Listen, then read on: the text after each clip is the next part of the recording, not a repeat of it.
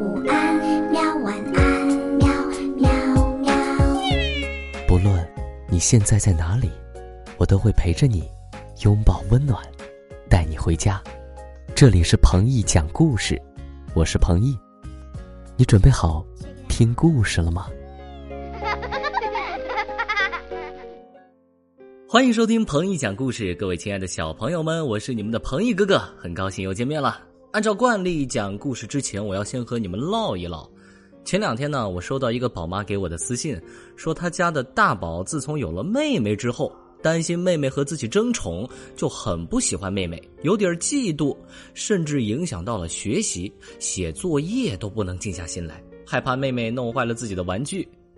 其实，宝贝啊，彭一哥哥想告诉你哦，家里多了一个弟弟或者妹妹，并不会分走爸爸妈妈对你的爱。相反，你会得到一份来自兄弟姐妹的爱，在你未来的成长中，甚至整个童年，甚至你的一生都不会觉得孤单。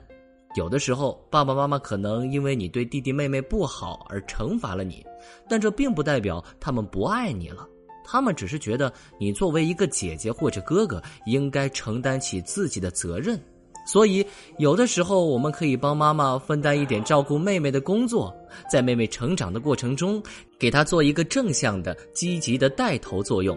你要知道，给予别人快乐的同时，自己也能收获快乐，更何况是自己的亲人呢？彭一哥哥希望你从现在开始能重新调整心态，好好爱护你的弟弟妹妹，也让自己收获更多的快乐。如果宝贝妈妈们还有什么问题想告诉我，可以添加故事下面我的个人微信“彭毅小树洞”，随时为你开放哦。好了，说了这么多，赶紧开始今天的故事。今天要给大家介绍的这位朋友，也是一个很有主张，但是不怎么听爸爸妈妈话的孩子。来，让我们一起来认识一下这个想看沙漠的小孩儿。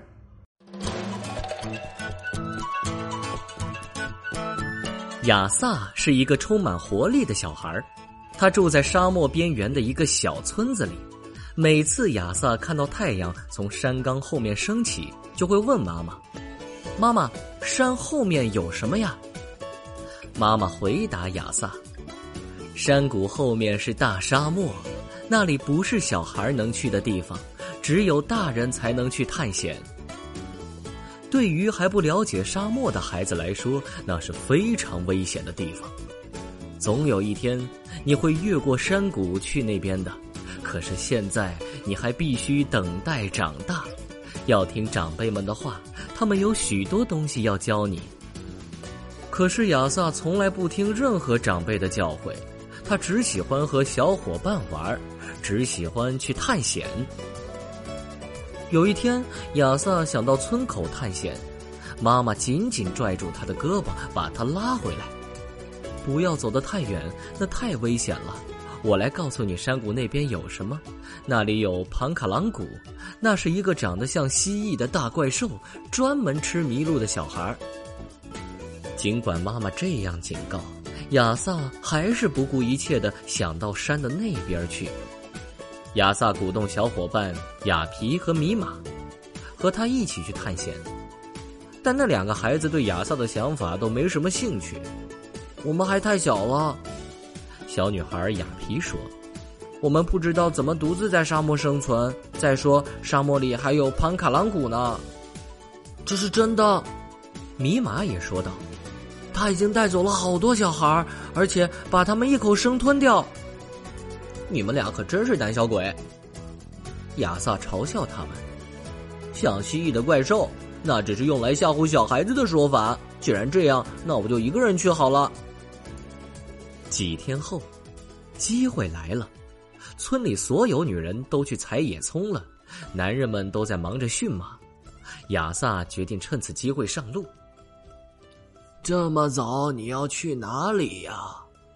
老爷爷提起皮，坐在树下问道：“我去驯马场。”亚萨撒谎：“不要走太远。”老爷爷在后面喊道。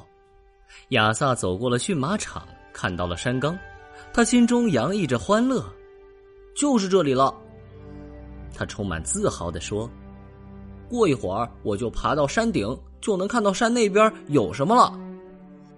于是亚萨脚步飞快的冲向山顶，有一只飞翔在沙漠里的鸟儿在迎接着他的到来。亚萨看到的景色让他无比激动，无边无际的地平线显现出来，随处都会有一棵树的剪影，或是一片美丽的花朵。亚萨在山顶坐下来，久久的凝望着这片美的难以想象的景色。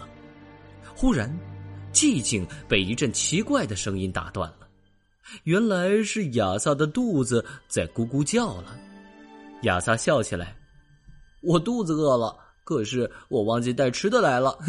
不过这没关系，下到山的那边，我肯定会找到吃的。亚萨跑下山坡，来到灌木丛里，想找香蕉和野西红柿。可是山的这边没有水果树，太阳现在已经头顶正中了。亚萨又渴又饿，变得虚弱不堪，只能坐在一棵金合欢树下休息。你好，小男孩儿。一只鸟儿停在树干上。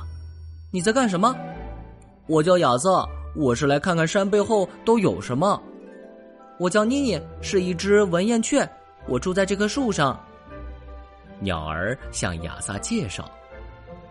妮妮，你知道怎么才能找到吃的和喝的吗？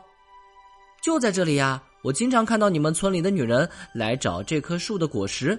把果实碾碎磨成面粉，再做成面饼。哎，可我不知道怎么做，我还没学过做面饼呢。太阳落到地平线以下，亚萨又上路了。突然，有个东西在亚萨脚边动了一下，一只大蜥蜴从他两腿间钻了过去。亚萨跟着蜥蜴后面跑，想扑过去捉它，可是蜥蜴比他更敏捷，很快就消失了。哎呀，如果是爸爸，肯定可以很快抓到他；妈妈肯定能找到水和食物。可是我，我什么都不会。亚萨难过的说：“想到爸爸和妈妈，亚萨难过的哭起来。可是并没有人听见。”接着，亚萨站起来，高声说话，为自己鼓劲儿：“我要回到村子里，从头开始学。”亚萨上路了。可是很快就意识到，他彻彻底底迷路了。此时夜晚也降临了，亚萨坐在一棵树下，试着用一块木片摩擦树皮生火，可是怎么也生不起来。我都看人家做了好多回了，为什么我却做不到呢？亚萨苦恼的想。亚萨知道自己不得不在既没有光也无法取暖的情况下过夜了。突然，一声喊叫撕裂了夜晚。亚萨，听起来好像是风。有人在叫我，我要过去。亚萨重拾勇气。这时候，地平线上出现了光。亚萨又想起了妈妈的话：大怪兽庞卡朗古的花招就是升起旺火，吸引小孩子。想到这里，亚萨吓得要死，一动也不敢动。他蜷缩在树下，努力保持清醒，生怕自己被大怪兽给带走了。天亮的时候，亚萨精疲力尽，终于睡着了。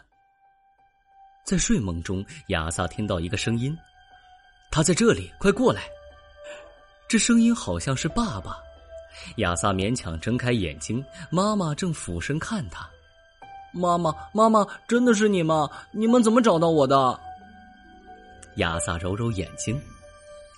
提基皮看到你去驯马场，从那里开始，爸爸就跟着你的足迹在寻找你。我们升起了大火堆，希望可以把你引到我们身边来。我们顺着风大声喊你的名字，可是你没有回答。亚萨紧紧的抱住妈妈，什么话也不想说。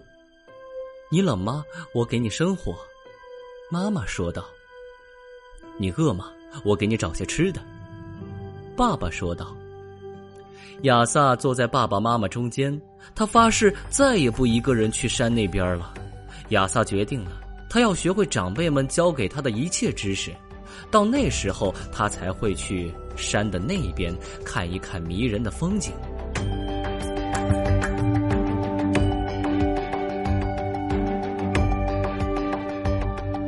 故事到这里就结束了。